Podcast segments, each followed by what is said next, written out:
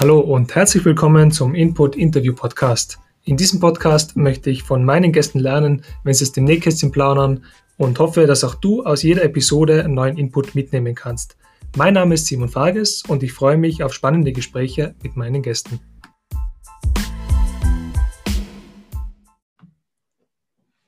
Bei mir ist heute Katrin Treutinger zu Gast. Ähm, sie ist eine der mutigsten Frauen, die ich kenne. Sie ist schon durch Afrika alleine mit dem Auto gereist. Sie ist Serial Entrepreneur und ähm, Gründerin einer Startup-Konferenz und aktuell Eventmanagerin im Angestelltenverhältnis. Herzlich willkommen, Katrin. Wie geht's dir? Hallo, hallo Simon. Gut geht's mir, danke schön. Bin gut ins neue Jahr gestartet. Du, äh, wir kennen uns ja von Skinovation. Ähm, aber bevor wir auf Skinovation eingehen, ähm, lass uns doch mal auf deine aktuelle Situation äh, zu sprechen kommen. Du bist jetzt ähm, bei MSG, das ist eine IT-Firma, und du bist dort Eventmanagerin. Wie ist es dazu gekommen? Ja, genau. Also ich bin ähm, aktiv von MSG angeworben worden, was sich aber ganz gut bei mir ergeben hatte, weil, ja, ich meine, wegen Corona aktuell die ja, Event-Situation nicht ganz einfach ist und vielleicht reden wir gleich auch darüber nochmal. Skinnovation wurde abgesagt, auch schon für 2021 und damit kam der neue Job eigentlich sehr gelegen. Und genau, da, bei MSG bin ich jetzt in, im Bereich Kommunikation oder Live Communications und organisiere da jetzt ähm, auf Corporate Level Events, also viele interne Events für die Firma. MSG hat rund 8000 Mitarbeiter und ja, da gibt es dann auch einige Events intern zu organisieren. Im Moment viel über also virtuelle Events, aber hoffentlich bald auch wieder einige Live-Events. Und du kommst ja sonst eigentlich so aus der Uni-Welt und ähm, Startups-Szene. Ähm, wie Corporate ist es wahrscheinlich so dein erstes großes, nehme ich an jetzt? Ja, genau. Also das erste Mal, dass ich für eine große Corporate arbeite. Ähm, ganz andere neue Erfahrung. Genau, und was ist jetzt so das, was du mitbringen kannst und was du in dem Corporate jetzt da so einbringen kannst? Was hilft dir da weiter von deinen bisherigen Erfahrungen? Ähm, also ich würde sagen, es ist jetzt nicht ein ganz anderes, ähm, ein ganz anderer Bereich. Also ich meine, ich organisiere immer noch Events, was ich vorher auch schon gemacht habe. Und ähm, vieles ist dann natürlich auch gleich. Was anders ist, sind, würde ich sagen, ein, einmal die Strukturen, dass man sich halt innerhalb von der Corporate-Struktur bewegt wo ich, denke ich mal, auch noch viel jetzt äh, Neues lerne, aber was auch sehr interessant ist. Ähm, aber ja, ich denke, man kann, kann ähm, das Unternehmerische mit reinbringen, dass man ähm, vielleicht, ja, wie man einfach Sachen, ähm, Probleme äh, vielleicht auf einem kleinen Weg mal löst, was natürlich dann auch wieder äh, kompatibel mit der Corporate-Welt sein muss. Ähm, mein, allgemein kann man schon sagen, Corporate Events haben Finanziell sind sie meistens ein bisschen besser auf oder besser aufgestellt als jetzt Events, die man äh, selber hochzieht, wo man jeden einzelnen Sponsor, Sponsor anwerben muss oder äh, finanzielle Mittel. Ähm, das ist einfach beim Corporate mehr gegeben, obwohl wir natürlich da auch äh, wirtschaften müssen. Das heißt, wir können, da wird auch nicht das Geld rausgeblasen. Ähm, aber dein Ursprung liegt in der Startup-Szene und ähm, du hast schon einiges gegründet. Ja. Wie viele Unternehmen hast du denn schon gegründet? Ähm, eigentlich habe ich ja, als Unternehmen Developer gegründet. Das ist eine Webentwicklungsagentur. Ähm, aber ansonsten halt viel, ja, eigentlich Events. Ich habe ähm, mit ähm, oder Skinnovation gegründet, das größte würde ich sagen, Startup-Konferenz auf Skiern. Dann ähm, Schlafzimmerfestival, ein Kulturevent, ähnlich wie die Wohnzimmerkonzerte. Dann bin ich bei Startups einige Zeit aktiv gewesen. Das ist ein Startup-Magazin für den Alpenbereich. Ähm, genau, und ich würde sagen, verschiedene kleinere ja, Projekte. Ähm, man, man kann einiges, denke ich mal, unternehmerisch angehen. Zum Beispiel bin ich letztes Jahr bei einer Rallye mit, oder vor zwei Jahren, jetzt 2019, bei einer Rallye mitgefahren. Ähm, und da muss man natürlich auch Sponsoren suchen und kann das Ganze natürlich auch ja, mehr oder weniger unternehmerisch angehen, wie man halt möchte. Diese Rallye, die ist durch Afrika gegangen. Ähm, wie lang ist die Rallye nochmal gewesen und wo ist sie gestartet? Ähm, die Rallye ging drei Wochen. Ich war insgesamt aber vier Wochen unterwegs, weil ich natürlich noch eine Woche am Zielland eingelegt habe. Ähm, wir sind gestartet. Die Rallye heißt Dresden-Dakar-Banjul. Also das ist schon auch fast die Route. Wir sind von Dresden über, also von Deutschland über Frankreich, Spanien gefahren, dort mit der Fähre dann übergesetzt nach Marokko, Westsahara, Mauretanien, Senegal und Ziel war in Gambia. Und angelehnt an die, sag ich mal, berühmte Paris-Dakar, aber nicht, es ging nicht auf Schnelligkeit, sondern hatte einen Charity-Zweck. Die Autos wurden nachher für einen wohltätigen Zweck versteigert. Das klingt jetzt so ganz ohne Probleme, aber so war es wahrscheinlich nicht. Ähm, was ist denn alles so auf der Rallye passiert? Was ist so das bleibendste Erlebnis, ähm, was diese Reise am besten beschreibt? Ähm, naja, ich würde schon sagen, es war recht problemlos. Also die Rallye findet zweimal im Jahr statt. Ähm, das heißt, die Rallye-Veranstalter sind auch schon da sehr routiniert. Ähm, aber natürlich, meine, es war meine erste Rallye und ich muss sagen, ich habe lange, ich hatte schon 2013 die, diese Rallye im Internet gefunden und wollte immer mitfahren und habe dann aber immer so auch von anderen gesagt bekommen, so, du kannst ja gar nicht schrauben, ähm, du kannst ja, du hast mit Autos eigentlich nichts am Hut. 2013 äh, hatte ich noch nicht mal ein Auto. Ähm, und ja, irgendwann habe ich dann einfach gesagt, ich mach's und ich werde schon mich da irgendwie ja, ähm, organisieren können. Und ja, habe dann ähm, halt ein Auto gekauft, was auch, wo ich ein bisschen übers Ohr gehauen worden bin, weil ich halt nicht so viel Erfahrung hatte. Habe dann aber wieder unterwegs auch viele, viele hilfsbereite Menschen getroffen, die mir ähm, geholfen haben, das Auto herzurichten. Auch ein Autohaus als Sponsor. Und ähm, dann, ja, als die Rallye losging, war ich eigentlich recht gut vorbereitet. Und ähm, ich würde sagen, es hat, man muss ja auch mit, einer, also mit einem offenen Mindset da rangehen und nicht jedes Problem direkt als oder jedes Hindernis als Problem sehen. Und wenn man das, sag ich mal, so sieht, dann kommt man da gut durch. Und man findet auch wirklich coole Leute, also Freunde unterwegs. Und äh, dir reicht es natürlich nicht, wenn man jetzt mit dem Auto mal gefahren ist. Was macht man als nächstes? als nächstes habe ich letztes Jahr, jetzt letzten Sommer Motorradführerschein gemacht und werde hoffentlich 2021 ähm, als erste Frau auf dem Motorrad mitfahren. Das, das haben auch einige gesagt, das ist verrückt, aber ich denke mal, ich sollte es schaffen. Ähm, ich glaube, das zeichnet die einfach aus und deswegen habe ich vorher aus, auch gesagt, mutigste Frau, die ich kenne, weil ich kenne niemanden, der mit dem Motorrad durch Afrika fahren würde ähm, und der sich jetzt überhaupt keinen Kopf macht und einfach sagt, ja, das mache ich mal. Ähm, wahnsinnig beeindruckend, die drückt dir jetzt schon alle Daumen und ähm, wenn du wieder auf Sponsorensuche bist, ähm, dann möchte ich natürlich wieder auch meinen Sticker dann auf dem Motorrad platzieren. Gerne. Ähm, so wie beim Auto. Ähm, und ja, an der Stelle muss ich mich auch mal bei dir bedanken, weil ich habe dir einiges zu verdanken. Ähm, sehr viel Praxiserfahrung beim Events Innovation. Wir haben zwei Jahre zusammengearbeitet die Katrin hat mich eingestellt als Gründerin von diesem Event. Drei Jahre haben wir sogar zusammengearbeitet. Ja, ein Jahr als Volunteer, zwei Jahre im Projektmanagement und fast ein viertes Jahr wäre Corona nicht gekommen. ähm, wie ja. ist es denn dazu gegangen? Was, wie knapp war das eigentlich für, für euch? Ähm, das war super knapp. Ich meine, jetzt letztes Jahr 2020, da mussten wir die Konferenz zwei Tage vorher absagen. Das war wirklich, ähm, also Skinnovation weil wir haben es noch über, hatten noch viel unternommen, um es halt Corona-konform durchziehen zu können, haben dann aber zwei Tage vorher kam der Erlass von der Regierung, dass Events nicht mehr erlaubt sind und dann damit mussten wir dann auch absagen. Mm, wir waren dann ziemlich sicher eigentlich, dass wie viele, dass nächstes Jahr ist alles besser und wird stattfinden können. Ähm, wir mussten dann aber auch leider realisieren, eigentlich so im September, ähm, dass es doch sehr, sehr schwierig ist, jetzt anfangen, so ein Event zu organisieren, weil natürlich auch viele Leute sich nicht committen wollen, Firmen wollen nicht sponsoren, äh, Leute kaufen keine Tickets, weil sie selber nichts wissen. Und dann kam ja noch hinzu, dass die Skigebiete auch gar nicht wussten, ob sie aufmachen, wann sie aufmachen. Und dann haben wir halt hin und her überlegt. Am Anfang wollten wir noch überlegt, anzufangen zu organisieren und dann Ende des Jahres zu entscheiden. Aber das haben wir dann eigentlich auch, ähm, ja, weil auch Sponsoren abgesprungen sind, ähm, gesagt im September, dass es 2021 auch noch keinen Sinn macht. Und ich denke mal, jetzt, wie es sich entwickelt hat, ist es wirklich ähm, so, dass es keinen Sinn macht, so ein Event zu organisieren zum Jetzt. Also, ja. Ja, weil, weil Skinovation, ähm, müssen wir vielleicht mal die Zuhörer erklären, was ist das genau und was macht das äh, Skinovation äh, Konzept aus, weil viele Events werden jetzt ja online einfach äh, finden statt und das geht bei Skinovation nicht, weil, erklär mal, was ist Skinovation, ja. was passiert dort?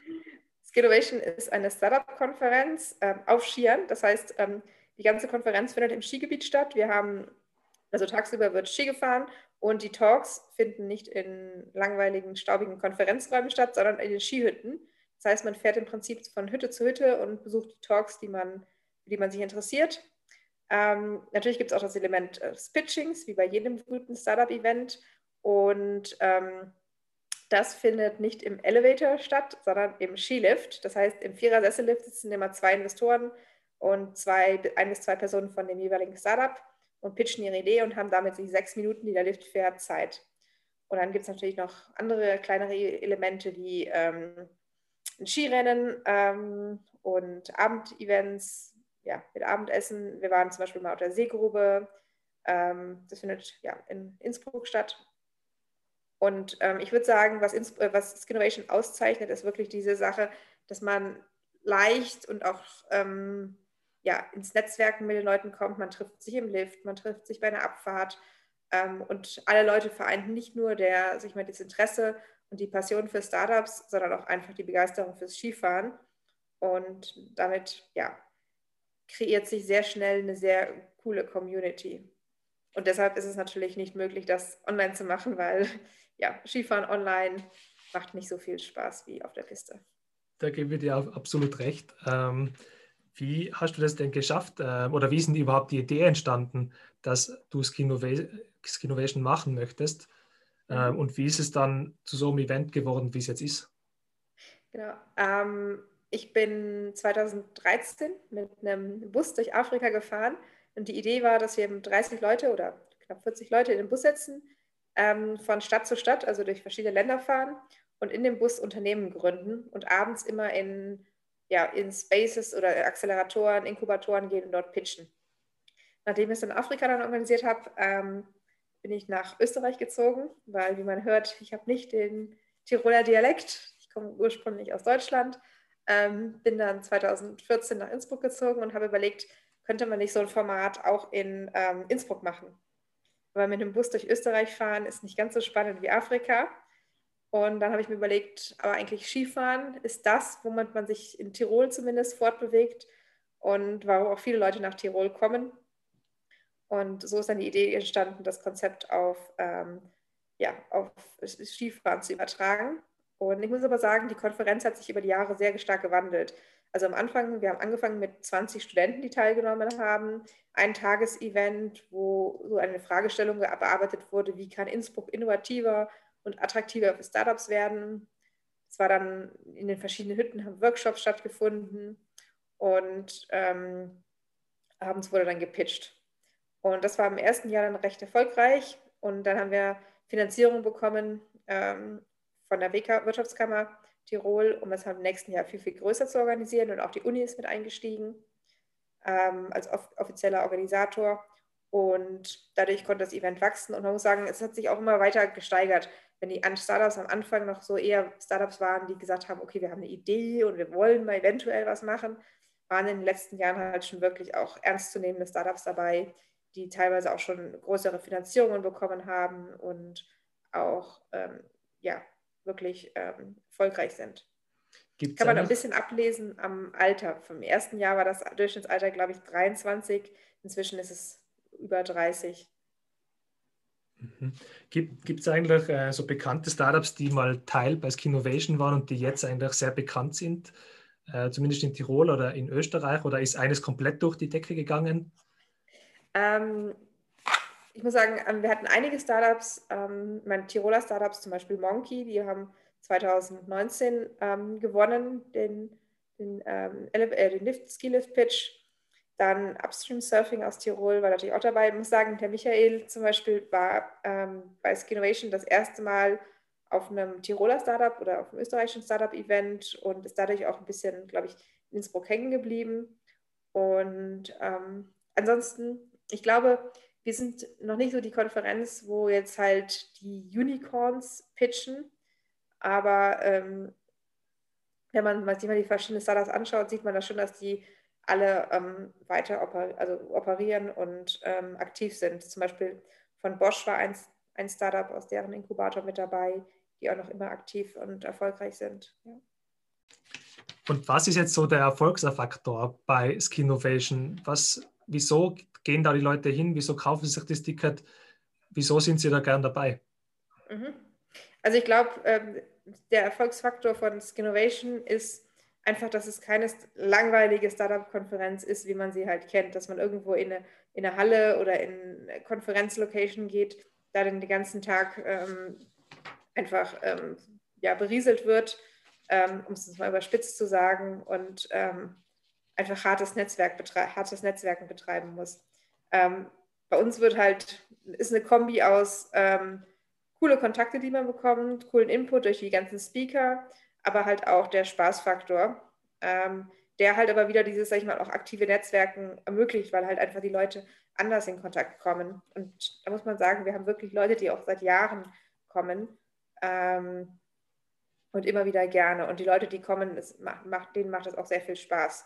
Man hat natürlich jetzt ein paar wenige, die vielleicht nicht so ihre, ihre, ihre Ziele ähm, während der Konferenz erreichen, weil natürlich auch jeder eine andere Agenda hat, mit der er hinkommt. Aber ich würde sagen, 95 Prozent sind, oder das haben wir zumindest in unseren Feedback, Feedback ähm, äh, gesagt bekommen, 95 Prozent sind sehr, sehr happy mit der Konferenz. Und was macht jetzt für dich ein besonders gutes Event aus? Also wenn du jetzt nicht selber Veranstalterin bist, sondern Besucherin, du gehst wahrscheinlich auch gerne auf andere Events ohne diesen ja. ganzen Stress. Ähm, wann ist ein Event für dich ein gutes Event? Mm, ich meine, wie gesagt, man, es kommt ein bisschen auf die Agenda drauf an. Also zum Beispiel, wenn man jetzt sagt, man möchte Investoren finden, dann ist es natürlich wichtig, dass eine große Anzahl an Investoren da ist. Aber generell, ähm, dass halt die richtigen Kontakte für einen da sind und dass man auch die Möglichkeit hat, mit diesen Kontakten ähm, ja, zusammenzufinden und ähm, sich austauschen zu können oder mit den Personen. Und da finde ich eigentlich ist es fast besser, wenn die Events ein bisschen kleiner sind. Also sag ich mal so zwischen die 200, 100 bis vielleicht 200, 300, je nachdem, was das Setup ist. Weil was ich gemerkt habe, Bits and Bretzels zum Beispiel ist ein echt mega cooles Event. Und ich meine, was die natürlich auf, auf die Bühne stellen, vor allem bei den Speakern, das ist einmalig. Ähm, aber es ist trotzdem recht schwierig, da wirklich mit Leuten und aus den richtigen Leuten in Kontakt zu kommen, weil einfach es so viele sind und da es auch schon wieder etwas schwierig ist, ähm, einfach Leute, die Leute anzusprechen. Ähm, ja. Was da eine interessante Erfahrung war, zum Beispiel während des Konferenztages, die Startup-Events sind recht männlich dominiert, muss man sagen. Also ich glaube, wenn man bei Skinnovation hatten wir einen Schnitt von 30 Prozent Frauen und damit waren wir in der, waren wir sehr, sehr gut dabei. Und andere Events, das lassen wir so zusammenfassen. Ich habe schon an Startup-Events erlebt, wo die, die Schlange vor der Toilette bei der, beim Männerklo war und nicht beim Frauenklo. Ähm, und ähm, da war es recht interessant, bei Witz und Pretzels tagsüber die Leute anzusprechen, was natürlich also viele Männer waren, ist, war kein Problem. Aber abends ähm, als Frau einfach zum Netzwerken Männer anzusprechen, war schon wieder ganz lustig, weil ähm, das natürlich auch wieder ein Party-Setting ist und ähm, man dann merkt, dass es doch ein sehr, ja, ein sehr männerdominierter Bereich ist. Ähm, und jetzt, was ich vorhin ganz vergessen habe zu fragen, gibt es Kinovation eigentlich wieder? Jetzt ist es ja durchs, durchs, durch Corona ausgefallen. Wann gibt es Skinovation das nächste Mal? Ja, das ist noch eine Frage. Ich meine, wir haben natürlich gesagt, wir wollen es 2022 wieder organisieren. Ähm, die Frage ist natürlich, wie wird sich die Situation jetzt entwickeln? Ich meine, mit dem, was wir jetzt, wie sich jetzt in den letzten acht Monaten entwickelt hat, ist es sehr, sehr schwierig zu sagen, wir machen es auf jeden Fall 2022 denke mal, da spielen viele Faktoren rein. Ich meine, ich hoffe wirklich, dass wir es wieder machen können, weil ja, wir mussten es jetzt zwei Jahre hintereinander absagen und es, ich will es nicht beerdigen. Ich will es schon gerne weitermachen. Deshalb ähm, ja, hoffe ich mal, dass es 2022 klappt. Und wir hatten jetzt dieses Jahr, also 2020 hatten wir ähm, ein kleineres Skinnovation Bike und Hike Event im Sommer, was mhm. auch sehr erfolgreich war. Ähm, und ich hoffe, dass wir sowas zumindest auch jetzt 2021 im Sommer machen können. Ähm, einfach um halt etwas bieten zu können und ähm, auch mit den Leuten in Kontakt zu bleiben. Was mir bei 2020 aufgefallen ist bei Skinnovation, was dann nicht stattgefunden hat, das äh, Projektteam war ähm, fast ausschließlich ähm, mit weiblichen ähm Projektmanagerinnen besetzt.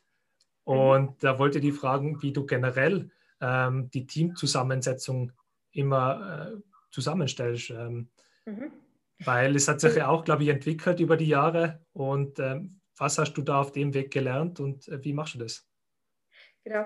Ähm, also, ich meine, das war jetzt ein bisschen zufällig, dass es rein weiblich war. Ich meine, wir hatten, ja, es ist eigentlich das Konzept immer, dass wir die ersten drei Monate im Viererteam arbeiten und dann die letzten zwei, drei Monate noch zwei, drei weitere Personen dazu nehmen. Und da waren immer noch zwei Jungs dazu oder zwei Männer zugekommen. Ähm, wie ich das Projektteam zusammensetze, ich ähm, schreibe die Stelle erstmal aus und schaue dann, wer sich bewirbt. Manchmal habe ich natürlich auch schon Leute, die ich aktiv anspreche, äh, die dann ein zweites Jahr mit dabei sind. Ähm, die sich einfach bewährt haben.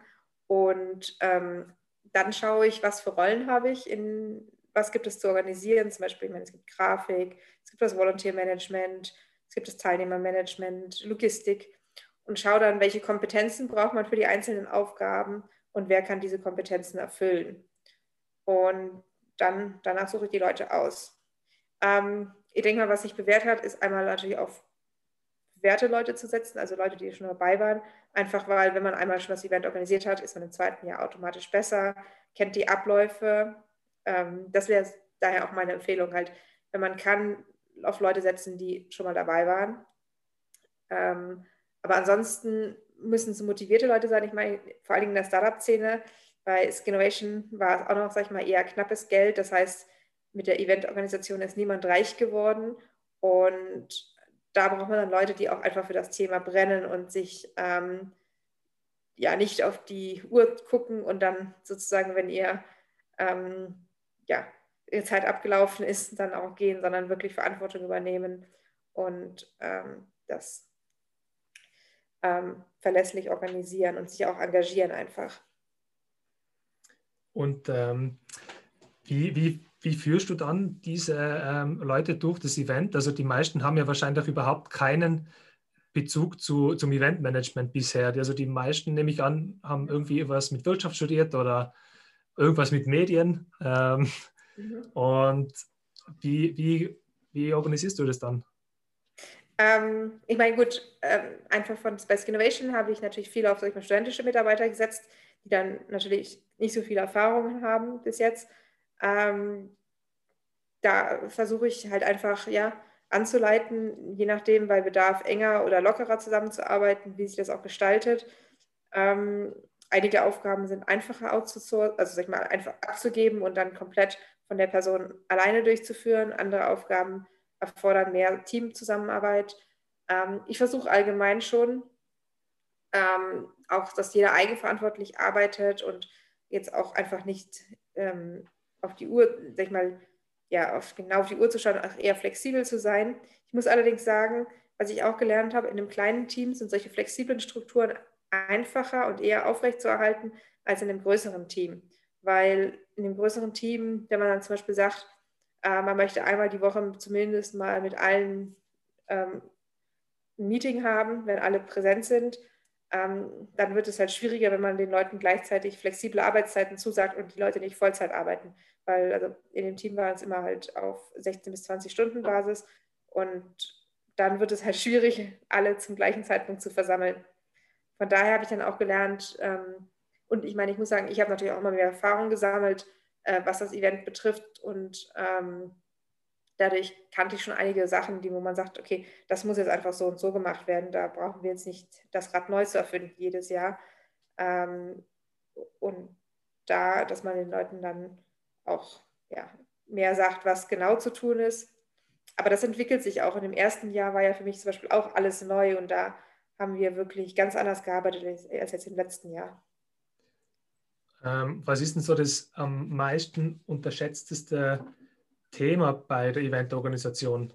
Also, ja. Ja, ähm, ich glaube, einfach nochmal kurz bevor das Event wirklich startet, ist nochmal richtig viel zu tun. Und da ist mein Learning gewesen, ähm, man sollte schon, sag ich mal, versuchen, ein möglichst großes Core-Team zu haben und dann aber auch nochmal kurz vor dem Event nochmal ein kleines oder ein Team zu versammeln, die halt ähm, helfen können ähm, bei den letzten Aufgaben. Und da hat sich jetzt, hatte ich in den letzten Jahren halt immer noch so drei, vier Leute dabei, die dann auch diese Aufgaben wie Botengänge, Sachen abholen, Sachen hin und her bringen, Sachen sortieren, Listen zusammenstellen, Goodiebags packen, einfach ähm, machen können. Ähm, weil dafür haben die Leute, die dann ähm, mit dem Core-Team sind, ähm, echt keine Zeit mehr. Ähm, wir haben vorhin nur ansatzweise ähm, das angerissen, was du schon alles gemacht hast in deinem Leben. Äh, da gibt es ja noch viel mehr zum Beispiel hast du Zugreise äh, durch Österreich mal organisiert. Äh, du hast in Afrika investiert in eine Hasenfarm. Ähm, und ähm, da gibt es noch ganz vieles, äh, was man da erwähnen könnte. Aber was sind so rückblickend die Abzweigungen in deinem Leben gewesen, die die wichtigsten waren für dich? Ähm, mein, ich habe ähm, International Business Administration und dann Marketingmanagement studiert, habe da meinen Master drin gemacht und war dann eigentlich auf Jobsuche. Und ich muss sagen, ähm, ich hatte keine Praktikumserfahrung während des Studiums gemacht, was eigentlich ziemlich blöd war, weil keine Firma wollte mich nehmen ohne praktische Erfahrung. Ich meine, ich hatte so kleine Studentenjobs, habe bei Projekten auch mitgemacht, studentischen Projekten, habe recht viel gemacht, aber halt nicht diese relevanten äh, Praktikas in Firmen. Und damit ähm, bin ich dann gar nicht, habe ich keinen Job gefunden. Hatte aber das Glück, ähm, dass ich damals bei einem Vortrag ähm, den Johann Füller kennengelernt habe. Der mal, und den hatte ich dann gefragt, weil es für uns dieses Event, wo ich ihn kennengelernt habe, als Recruiting-Event verkauft wurde. Ähm, und er meinte, ja, Praktikum geht immer, komm mal, in, komm mal nach München in meine Firma. Und dann bin ich mehr oder weniger aus Ermangelung eines, ähm, sag ich mal, Vollzeitjobs erstmal in, fürs Praktikum nach München gegangen aber es war eigentlich für mich, muss ich sagen, wirklich ähm, ein super Glücksgriff, weil über das Praktikum ähm, bin ich dann mit meiner Dissertation in Innsbruck gelandet und ähm, bin dann von anfänglich ähm, dem Themenfeld Innovation, was auch wieder ganz, ganz, ganz was anderes ist als Marketing, zum Thema ähm, Entrepreneurship gekommen, weil der Lehrstuhl war, also die Arbeit in München war im Innovationsbereich. Der Lehrstuhl, an dem ich dann war in Innsbruck, war Innovation und Entrepreneurship. Und da bin ich im Bereich Entrepreneurship dann hängen geblieben. Und ähm, ja, dadurch ähm, hat sich das dann alles in diese Richtung entwickelt. Ähm, ich meine, ich habe meine Dis angefangen, ich habe sie noch nicht zu Ende, soll noch zu Ende geführt werden. Aber ähm, ich habe halt unterwegs immer viel auch andere Sachen gemacht und organisiert, weil es mir einfach Spaß gemacht hat. Und ich glaube, da konnte ich halt viel Erfahrung durch sammeln. Und dann, jetzt bei MSG bin ich ja auch eigentlich erst gelandet, weil MSG mich rekrutiert hat, basierend darauf, dass einer von den Vorständen von MSG als Teilnehmer bei Skinnovation mit dabei war ähm, und so auf mich aufmerksam geworden ist und sie einen Eventmanager gesucht haben. Und ja, deshalb würde ich sagen, ja, das hat sich alles sehr gefügt. Ähm, und manchmal ist es ganz gut, wenn man vielleicht nicht das direkt erreicht, was man, ähm, was man vielleicht ursprünglich geplant hat. Mhm. Gibt es da so einen Tipp, den du Studenten mitgeben kannst oder auch für, für junge Gründer, die jetzt gerade davor sind zu gründen? Ähm, was kannst du mit deiner Erfahrung ähm, so jemandem mitgeben? Mm, also ich glaube, Events sind schon sehr, sehr gute, ähm, sehr gute Methode, um halt Kontakte zu knüpfen und halt auch ähm, neue Leute kennen, also Leute kennenzulernen, die einen halt vielleicht weiterhelfen. Also auf jeden Fall auf Events gehen, auf viele verschiedene Events gehen und da auch nicht schüchtern sein, ähm, mit Leute ansprechen. Ich meine, ich hab, war auf vielen Events, habe da auch aus verschiedensten Gründen viele Leute angesprochen und habe auch viele Körbe bekommen. Aber ähm, man hab, ich habe doch trotzdem immer auch die richtigen Leute dann getroffen. Manche Leute, mit denen man dann auch länger in Kontakt bleibt. Andere Leute, wo sich vielleicht herausstellt, dass das auch nicht so gut top war. Ähm, habe ich auch lustige Stories schon erlebt ähm, wo dir millionenschwere Investoren aus ähm, Silicon Valley dann äh, reden wollten, dass deine Startups in sie investieren sollen. Ähm, was ja, etwas komisch ist. Ähm, aber ansonsten, ja, ich habe zum Beispiel bei, über Skinnovation extrem viele Leute kennengelernt, aber auch äh, bei Bits and Pretzels viele Leute, die dann zum Beispiel zu Skinnovation gekommen sind und mit denen wir dann auch ähm, noch in anderen Bereichen weitergearbeitet haben. Wie hast du es eigentlich geschafft, dass der amerikanische Botschafter zu Skinnovation gekommen ist? Das war bis jetzt so der, der berühmteste ähm, Speaker, oder? Ähm, ja, kommt drauf an, würde ich sagen, wie man sieht. Natürlich, amerikanische Botschafter ist schon eine große Hausnummer, aber wir hatten zum Beispiel auch die Flixbus-Gründer, die schon bei unserem allerersten oder bei unserem zweiten Event, aber das erste große Event mit dabei waren. Und das geht einfach über Kontakte. Man muss halt schauen, dass man äh, seine Kontakte richtig nutzt. Den amerikanischen Botschafter, der ist über die Uni angeschrieben worden und ist so dahergekommen. Aber einfach auch, man darf nicht schüchtern sein. Man muss die Leute, die man kennt, auch fragen, ob sie einen unterstützen und extrem viele Leute wollen das auch oder tun das auch gerne.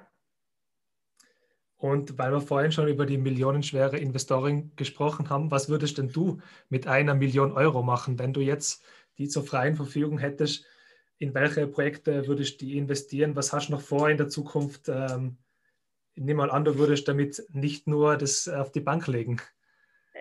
Ja, nein, ich würde es definitiv investieren. Ich weiß nicht, hm, ich habe jetzt letztens mal angefangen, in Aktien zu investieren, äh, was natürlich wieder Corporate ist, aber auch ganz spannend. Ähm, Startups, ich meine, ich muss ehrlicherweise sagen, eine Million für Startups finde ich ist jetzt nicht so extrem viel, weil ich glaube, wenn man in ein großes Startup investiert, ist das auch schnell mal weg, das Geld. Und da muss man sich halt überlegen, ähm, kann man das Risiko eingehen, ähm, in ein Startup zu investieren, wo halt alles auf einmal weg sein kann. Ähm, aber definitiv, also ich fände es schon interessant, auf Startup-Events zu gehen und da auch sich coole Startups auszusuchen, in die man investiert. Die Frage ist halt, wie weit man da mit einer Million kommt, weil ich glaube, man darf da natürlich auch, äh, kommt ein bisschen mehr darauf an, ob man das Geld jetzt als Spielgeld hat oder ob man da wirklich ähm, Rendite braucht. Ähm, aber ich würde zum Beispiel auch, würde ich überlegen, in vielleicht nochmal in so eine Rallye oder eine Reise zu stecken, weil ich glaube, das sind auch Investitionen, die man in sich selbst macht und wo man viel, viel rausholen kann. Ich meine, dafür braucht man jetzt keine Million. Äh, meine Rallye hat, glaube ich, in Summe ungefähr 7000 Euro gekostet, 7.000, 8.000 Euro. Aber da ist es auch, also da kommt man auch deutlich günstiger weg, wenn man, je nachdem, wie teuer das Auto halt ist, äh, ob man im Hotel schläft oder ob man campt, wie man isst, was man macht unterwegs, ähm, wie viel man in Werkstätten investieren muss. Ähm, ja, also ich glaube, ich würde das Geld ähm, schon und schon ja verwenden können. Ja, du, es, man merkt einfach, du hast dir schon viele Gedanken gemacht, was du in Zukunft da machen würdest. Es wird bestimmt nicht ruhig um dich. Und eine letzte Frage habe ich noch. Ähm, 2020 war ein turbulentes Jahr. Gibt ja. es jemanden, dem du besonders danken möchtest, ähm, der dir vielleicht durch dieses Jahr geholfen hat. Ähm, war ja für dich eigentlich ein sehr schwieriges Jahr, gleich eine riesen, riesen Enttäuschung mit der Absage vom Event. Aber schlussendlich stehst du jetzt wieder da, voller Datendrang. Gibt es jemanden, der dir dieses Jahr besonders geholfen hat?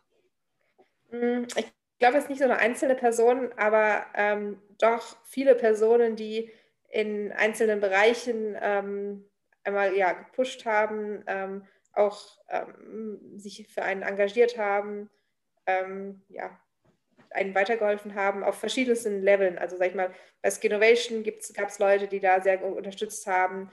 Dann muss ich sagen, im Sommer, den vielleicht auch ein bisschen äh, private Findung war, äh, gab es Leute, die unterstützt haben. Ähm, natürlich Familie, die immer dahinter stand. Ähm, ja. Okay. Ähm, ich sage vielen Dank für das äh, sehr angenehme und tolle Gespräch. Danke, dass du deine ganzen Erfahrungen mit uns geteilt hast. Und ähm, ich freue mich schon auf die nächsten Events, die du organisierst und äh, hoffe, dass wir uns bald wieder irgendwo mal auf einem Event wieder treffen. Hoffe ich auch sehr, dass endlich wieder Normalität einkehrt. Dankeschön. Dann ähm, vielen Dank. Ciao. Ciao.